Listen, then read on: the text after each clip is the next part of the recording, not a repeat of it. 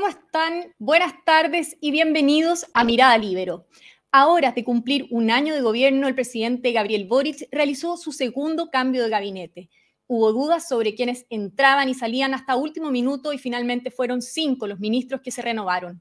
¿Hubo sorpresas? ¿Conseguirá el gobierno cambios en la gestión como quiere el presidente?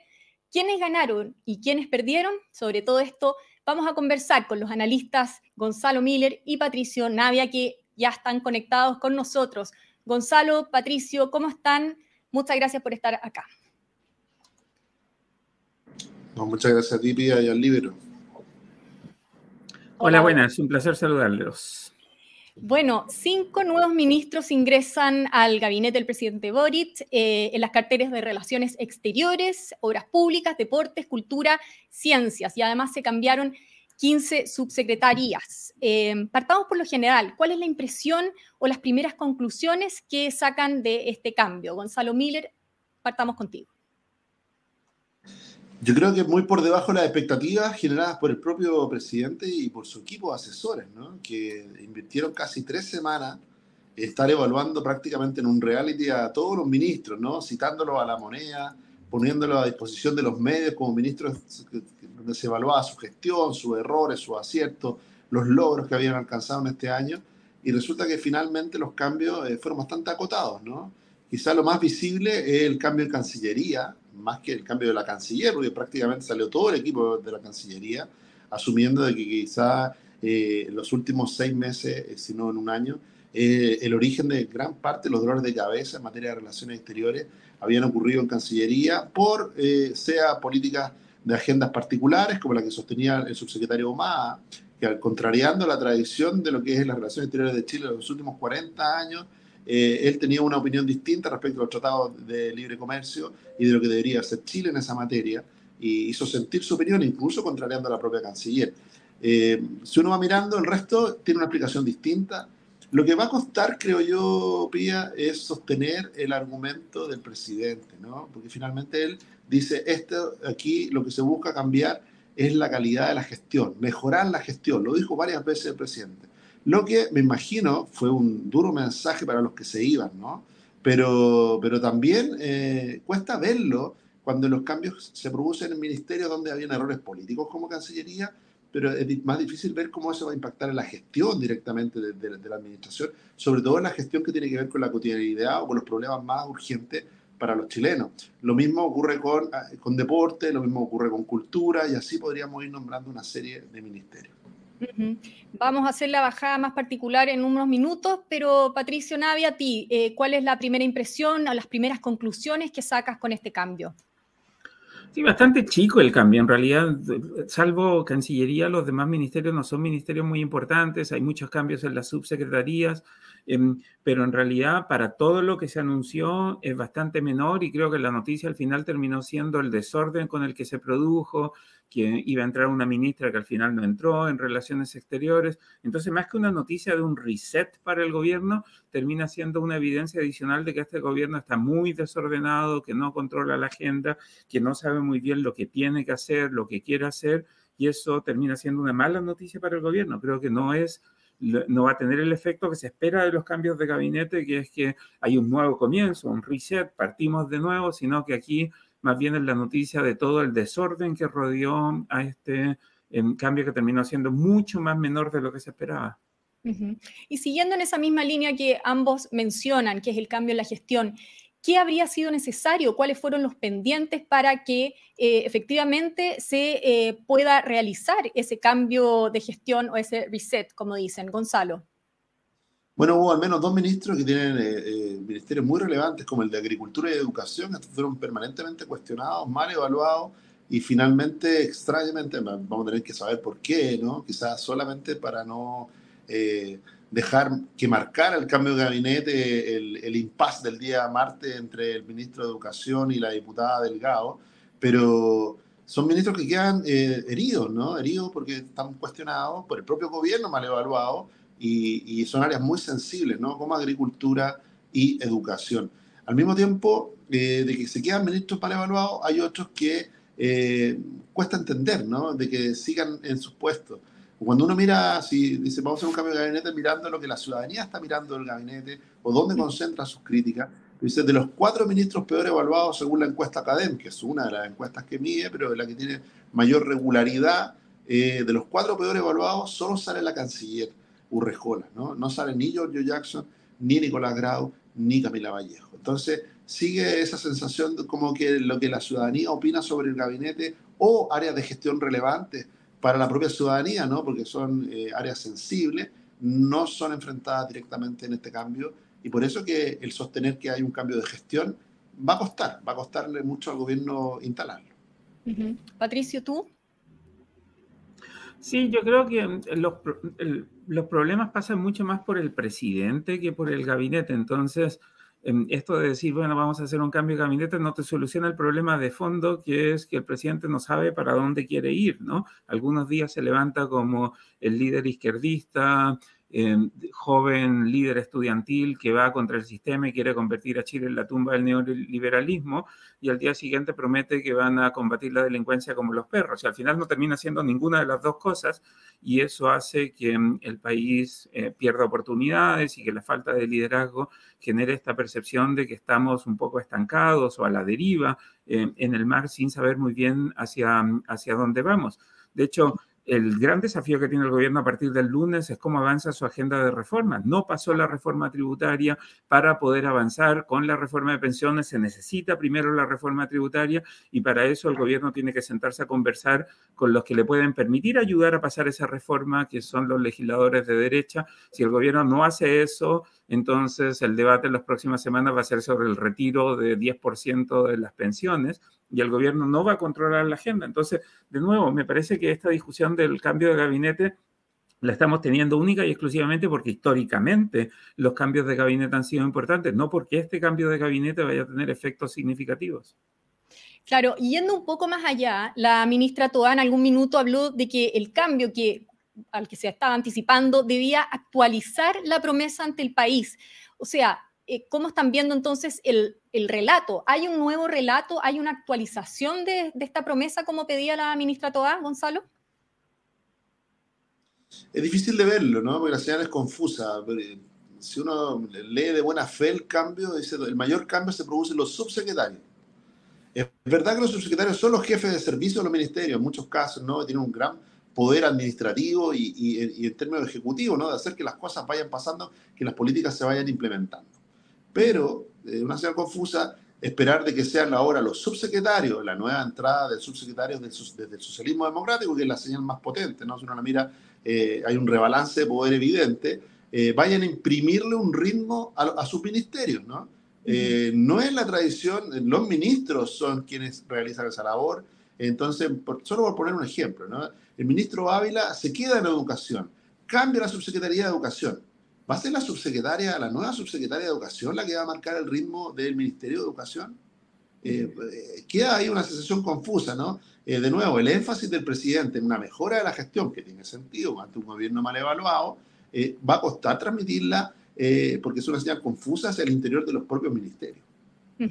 Patricio, ¿tú qué puedes decirnos del relato del gobierno?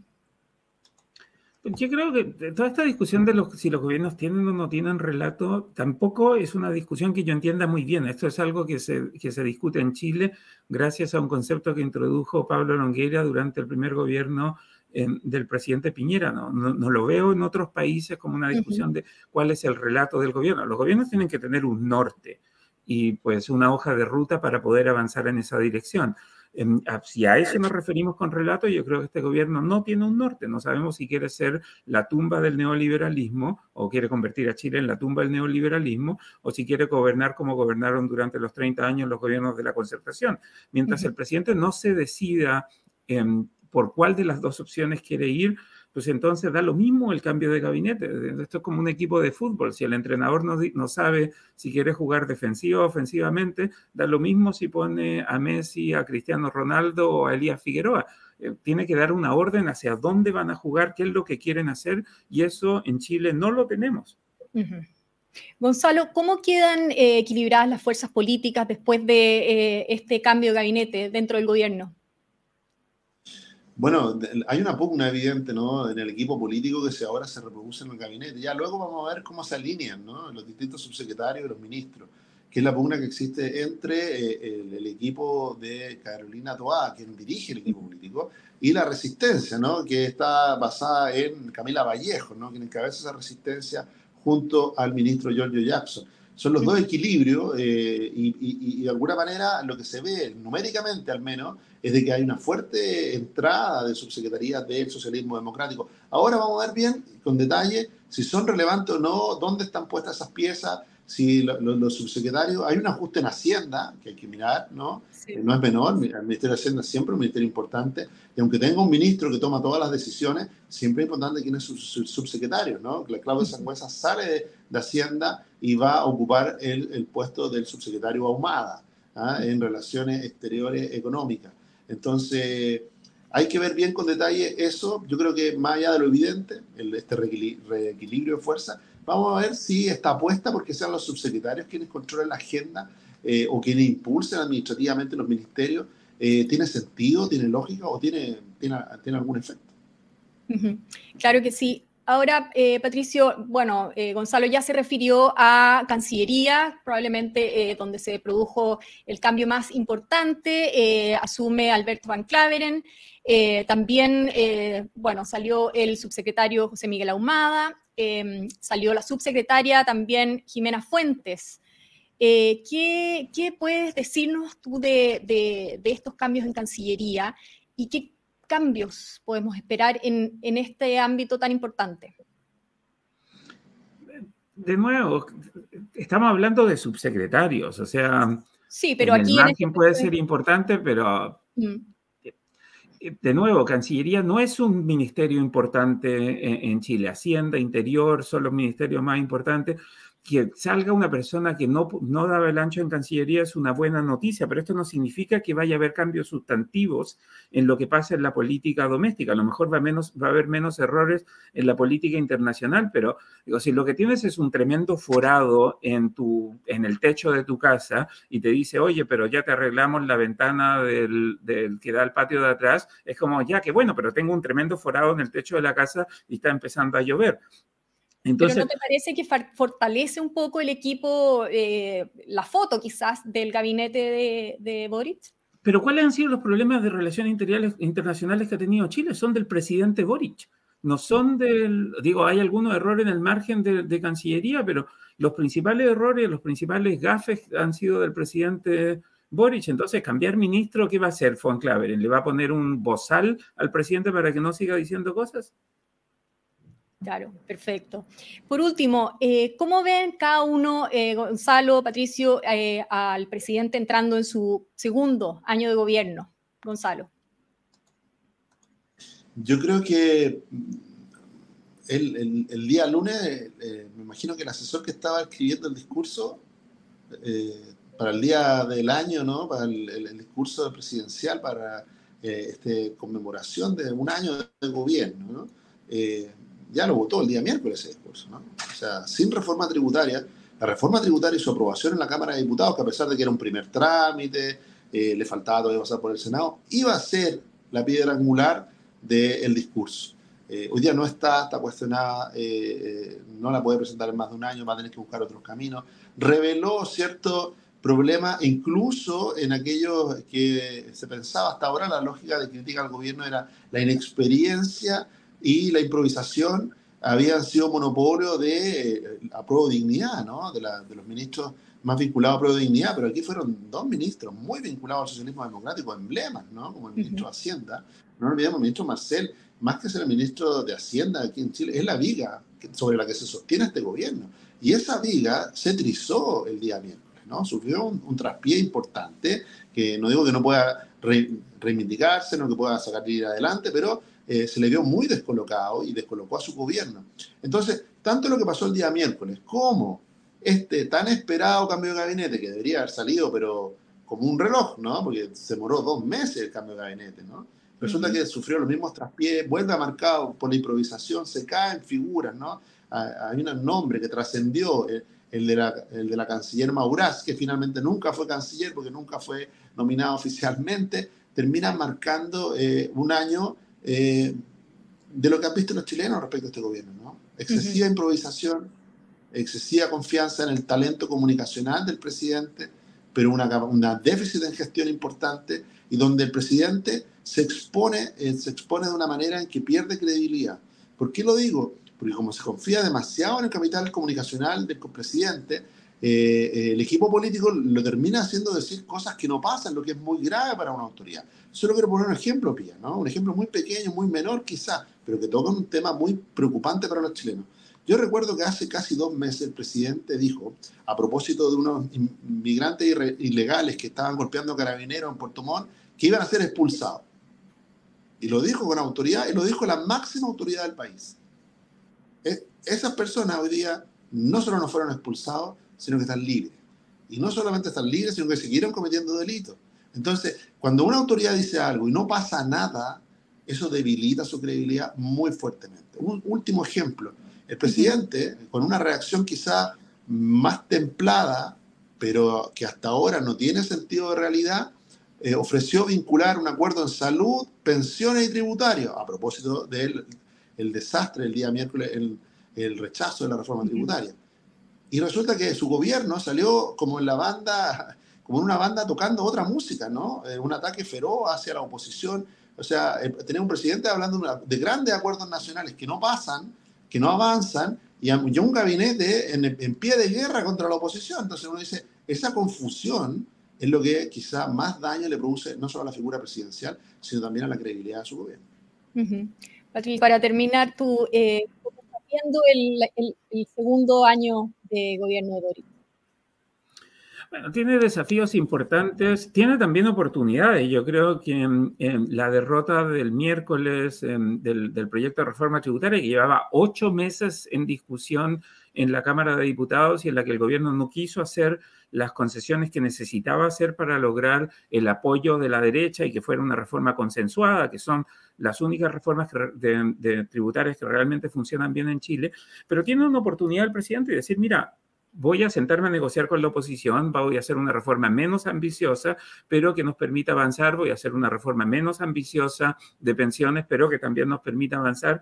Eso puede ayudar a que las cosas mejoren, la situación económica puede mejorar, si dan las señales correctas va a haber más inversión en Chile, los, animales económicos em, no son ideológicos, entonces si hay oportunidades de inversión van a invertir independientemente de si el presidente es de derecha, es de izquierda, es el Boric que quiere destruir el neoliberalismo o es el Boric que no quiere hacerlo. Da lo mismo lo que diga el presidente, eh, lo importante son las señales que envía, que envía el gobierno y las políticas públicas que implementa. Entonces, a mí me da la impresión de que hay oportunidades y oportunidades importantes, pero también sospecho y me temo que el presidente no las va a aprovechar porque independientemente de los cambios menores de gabinete que haga, el presidente es el que no está convencido de cuál es el camino correcto para avanzar en Chile. Digo, los años exitosos de Chile siempre fueron años de construcción de grandes acuerdos, de ponerse de acuerdo con gente que pensaba distinto, de privilegiar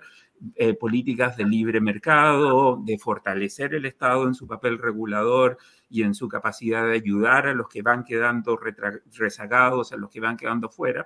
Y, esa es, un, es una receta relativamente simple y exitosa que ha funcionado para Chile. Lo que no me queda claro es que el presidente Boric esté convencido de que esa es la receta. Me da la impresión de que él cree que hay otra receta que funciona mejor y todavía no la logra articular, no la logra presentar y ciertamente creo que no la va a encontrar porque pues no existe. Ya sabemos las cosas que funcionan y el presidente Boric ha decidido que no quiere hacerlas. Bueno, vamos a ver cómo, cómo sigue esto. Estaremos atentos también mañana a esta conmemoración o celebración del primer año de gobierno, entrando al segundo, así que seguramente vamos a estar en contacto nuevamente con ustedes. Así que les agradezco a los dos por haberse conectado con Mirada Libro y, y nada, nos estaremos encontrando luego. Gracias, muy bueno verte, que estés muy bien. Saludos, Gonzalo. Gracias, Pía, Patricio. Un abrazo a todo el libro. Chao. Muy bien, Chao, chao, me despido yo también agradeciendo por supuesto la sintonía de ustedes, en particular a la Red Libero que hace posible este programa. Nos encontramos en cualquier momento con un nuevo Mirada Libero. El Libero, la realidad como no la habías visto. Haz que estos contenidos lleguen más lejos haciéndote miembro de la red Libero.